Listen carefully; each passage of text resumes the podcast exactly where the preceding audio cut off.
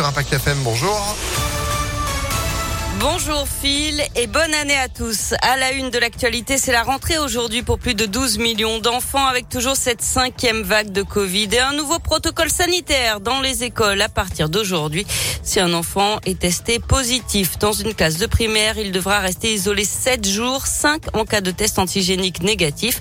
Pour ses camarades de classe, trois tests seront désormais nécessaires, un antigénique le plus rapidement possible et deux autotests fournis par les pharmacies à J 2 et J 4 une déclaration sur l'honneur des parents sera nécessaire pour retourner en classe. Des tests antigéniques qui seront donc fournis dans ce cas-là par les pharmacies. Elles ont connu des pénuries ces derniers jours. Vous avez été nombreux à vouloir vous tester pour ces fêtes de fin d'année. Elles vont être réapprovisionnées cette semaine.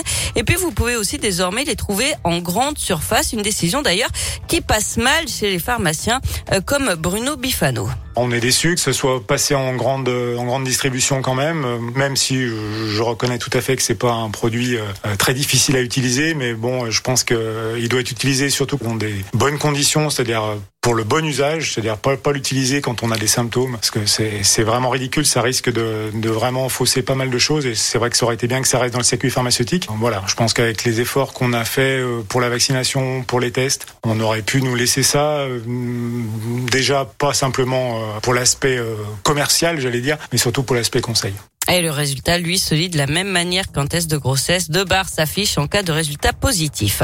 Changement aussi aujourd'hui pour les adultes. Le télétravail devient obligatoire au moins trois jours par semaine pour les emplois où c'est possible. Et puis c'est le retour du masque obligatoire à l'extérieur pour les adultes, mais aussi pour les enfants dès 6 ans. Et notez que Jean Castex réunit aujourd'hui 10 ministres du gouvernement à 16 heures. Il s'agit de faire le point sur l'impact du variant Omicron, notamment sur la continuité des services publics essentiels. Et à partir d'aujourd'hui, le centre de vaccination de Gerland propose des rendez-vous pour les enfants de moins de 12 ans.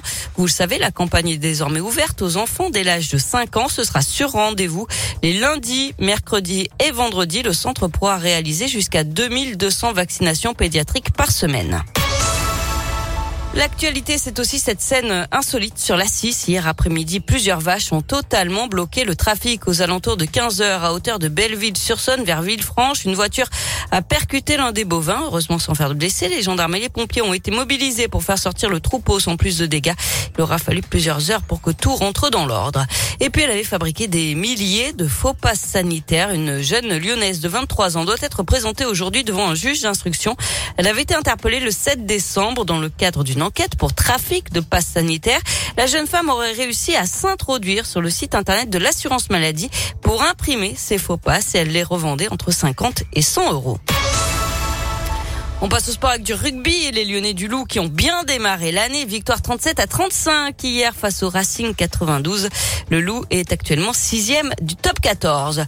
Du foot avec les 16e de finale de la Coupe de France et le Clermont Foot sorti sans gloire à Bastia, club de Ligue 2 hier 2 à 0. La Saint-Etienne de son côté est allé s'imposer 4 1 à Louan face à Jura Sud. Le match a été interrompu plusieurs minutes à cause de fumigènes craqués dans les tribunes. Ça passe aussi pour Monaco et Marseille à suivre ce soir le PSG contre Vannes, club de National 2, la quatrième division. Merci beaucoup Sandrine pour l'actu à retrouver à tout moment sur impactfm.fr. 7h33, vous êtes de retour à 8h. À tout à l'heure. Allez, c'est la météo.